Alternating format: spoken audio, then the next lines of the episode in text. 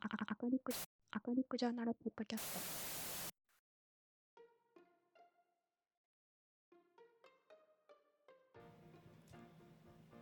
皆様こんにちは。アカリックジャーナルポッドキャストナビゲーターの日向です。このポッドキャストは株式会社アカリクが発行する大学院生研究者のためのキャリアマガジンアカリックジャーナルについて紹介する音声コンテンツです。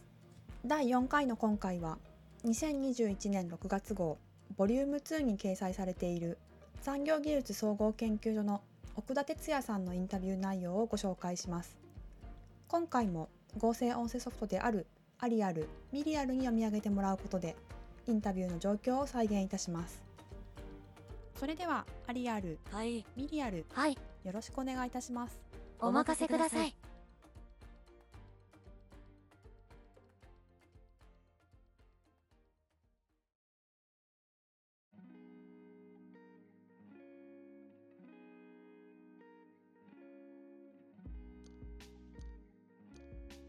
多分野技術との融合により加速する生化学基礎研究。今回長らく技術的な課題として解決されていなかった効率的な IgM 生成を可能とした奥田氏はもともと研究者を目指していたわけではなく理科教員として地元で働くことを目指していました。時代の風の敷越しで思いがけなく研究者になった奥田氏が素晴らしい成果を得ることになった要因はコツコツと基礎研究に邁進する根気強さと、積極的に共同研究を持ちかける積極性にあるのかもしれません。どのような研究をされていますか？医学分野の中でも、生化学という分野で研究を行っています。研究対象は、糖鎖と呼ばれる分子で、これはグルコースなどの糖が鎖のようにつながったものです。さらにこの糖鎖がタンパク質や脂質と結合すると糖鎖タンパク質糖脂質と呼ばれます。この糖脂質と呼ばれる物質を中心にその性質について研究を進めています。その過程で糖脂質が抗体を強く誘導する性質を持つことを明らかにしました。この免疫の仕組みを応用して糖鎖を認識する特殊な抗体の開発を進めています。この研究が関連する産業には医薬品産業があります。人体には病気のマーカーとなるような特徴的な構造の動作が多く存在します。特にがん細胞は非常に特殊な動作を持っているためそれを検出できれば検査薬に応用できます。微生物やウイルスが細胞に感染すると細胞の表面にある動作を受容体として使うので感染症の治療においても応用できます。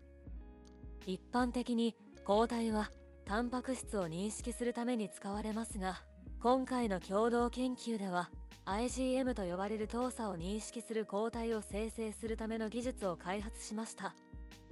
IgM は一般的には成熟していない抗体と考えられていますが動作を認識する抗体では非常に高精度な IgM が得られます。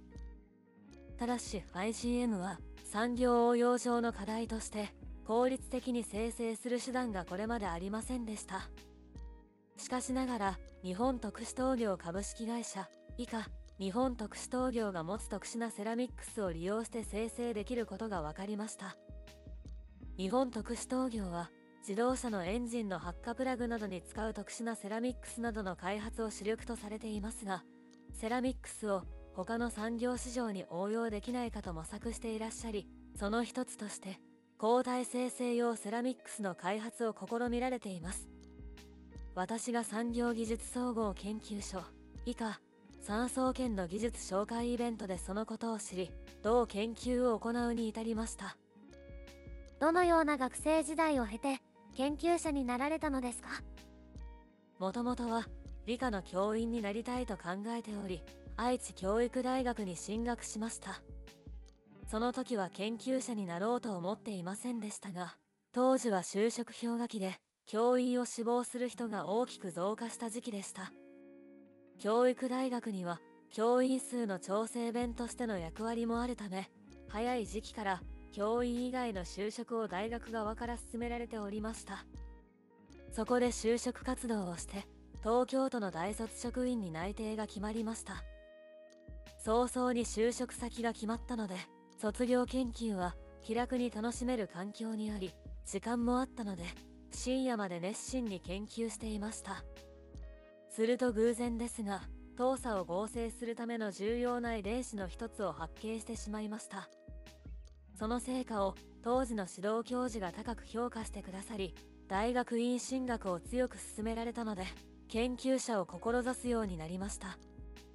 その後糖鎖は人の病気と密接に関わることを知り病気に関係する糖鎖の研究をやりたいと思うようになりました。当時その分野でトップクラスだった名古屋大学の医学部生物科学講座でそのような研究ができることを知り博士課程からその研究室に移りました。その研究室では糖鎖を作る遺伝子を壊したマウスノックアウトマウスを使って直接的に哺乳動物の病気に関係する糖鎖について研究をしました。当時この分野の研究はまずノックアウトマウスを作るところから始めるので時間も手間もかかりました。コツコツと研究を続けて最終的にある感染症に関わる糖脂質の機能について発見して博士号を得ることができました。博士課程を修了する半年前に産総研で糖脂質の研究室が研究者を募集しており応募したら採用されました。それがテミワトラックの人気づけ研究員でまずは四国の地域センターに配属され研究者としての道を歩み始めました。なぜ理科の教員になろうと思ったのですか？実家が広島県の田舎でしてゆくゆくはそちらに帰って仕事をしようと考えていました。教師は地域に貢献できる魅力的な仕事だと思います。今は研究者として働いていますがビッグジャーナルを狙うというよりも実用化を進めて地域の企業と共に何かやりたいという思いが強いです。産総研の研究員は共同研究など様々な形で地域の企業に貢献できますのでどちらでも良かったと思っています。生化学分野はどのような方向に進んでいくのかお考えをお聞かせください。生化学分野は非常に歴史が長く伝統的な分野です。そのため主だった研究がほとんどなされており生化学単独の研究で良い成果を得るのは難しくなっています。一方で今回のケースのように基礎研究応用研究ともに多分野と融合研究をすることで新規性のある面白い研究成果が得られると思います。私の研究テーマである糖脂質と糖鎖も生化学の王道であり昔から研究されていますが遺伝子やタンパク質と比べて非常に扱いが難しい対象であるためなかなか前に進んでいません。遺伝子やタンパク質が注目を浴びておりどんどん研究が進んでいる反面糖鎖研究は停滞しており学会でも問題になっています。流行りの分野は成果が出やすくお金も人も集まりますので糖鎖分野は少数派となってしまいました。しかし多分野と融合することで糖鎖を扱う技術が大きく進歩することが期待できるようになりました。このような融合研究によって糖鎖が関係する病気に対する治療診断技術が革新し関連産業で新しく発展できると考えています。この分野で博士課程に進まれた方々はその後どのようなキャリアを進まれるのでしょうか？大学教員や研究者の研究員を目指す人や医薬食品材料系企業の研究員に就職する人が多いようです。私が学生の頃に比べると学生の数も減少しており大学院進学率も非常に落ちているため産総研も企業も研究職の人材確保に苦労していると聞いています。産総研では主に博士号を取得した方を募集しておりますが博士課程進学者自体が少ないので産総研に来てくれる方はさらに少なくなります。人材確保のために海外からの積極的なリクルートを検討したこともあります。産総研はやる気のある研究職志望の学生さんを募集していますのでぜひ志望してください産総研のアピールポイントや働く上でのメリットはありますか？産総研の研究職は年間の7、8割の時間を自分の研究に費やすことができる点がメリットです。ただ、学生さんがいないので、大学の先生からは雰囲気が落ち着きすぎている若者がいた方が活気があっていいと言われます。実は、産総研には様々な仕事の形があります。研究だけではなく、研究ユニットの管理や研究所の運営、企画、また上位組織である経産省に出向して情報交換するなどの仕事があります。他にも、パテントオフィサーという時代室が管理の専門職やイノベーションコーディネーターという専門的な研究内容を企業の方へ橋渡しする職種があります。これらの仕事はまさに山荘兼独自だと思います。研究には色々な形があると思うのですが、実験をするだけではなく、多様な選択肢がある点は他とは異なります。これらの職種は、その職種に応募して採用されるものではなく、まずは会研究職として採用されます。その後、10年程度研究職をやってみて、ある程度区切りがついた時点で、キャリアチェンジの機会があります。これは、運営側に行きたい、知財の専門家になりたいなど、研究職以外の職種を選択できる分岐点のようなものです。もちろん研究を続けたい場合は続けられますが、キャリアチェンジの機会が40歳頃に提供されます。私自身も2015年に産総研のライフサイエンス分野にあたる生命工学領域の企画室で1年間勤務しました。そちらでは個別の研究よりも生命工学の研究方針を決めたり、どのような方向性で発展させていくか、予算はどうつけるか、などの運営側の仕事を経験しました。このように全く異なる職種を経験することで、新しいマインドが入り、研究職に戻った時にそれを活かして、自分の研究の方向性を変えたり、調整することができます。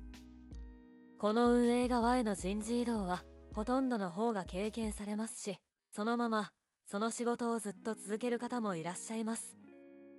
大学院生、研究者へメッセージをお願いします。学生の時に、進路については、断るごとに悩んでいて、なぜか今の形になっているのですが、学生時代は非常に悩むと思います。やはり、人生は一度きりですので、やりたいことをやるのを優先してください。その代わり、目標を決めたら諦めずに取り組む努力も必要です。すごく高いハードルでなくていいので、自分で納得できるまででいいからやりきることが、成功も失敗も自分の将来や人生にポジティブな影響を与えると思います。産総研が奥田様個人でアウトリーチ活動をなさっていますか？産総研一般公開というイベントがあります。そちらでは研究成果を一般の方にわかりやすくブースで発表したり、高校生向けの研究発表会を開催しています。そこで、高校生の発表内容についてコメントしたり、研究の進め方にアドバイスをするお手伝いをしたことはあります。最近の高校生はとても高度な研究をしていてびっくりしました。自分でも教育学部を出たという経歴のせいか、教育について特別な思い入れがあるように思います。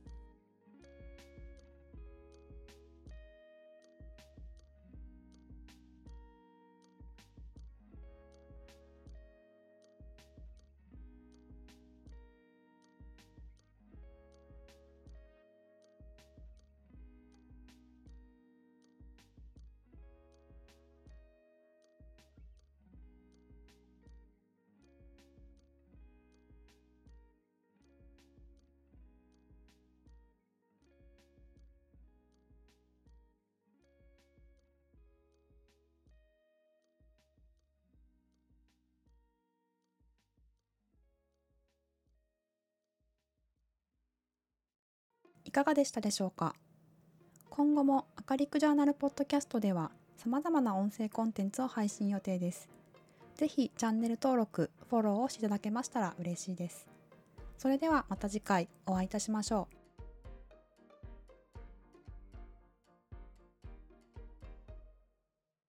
This program is brought to you by アカリク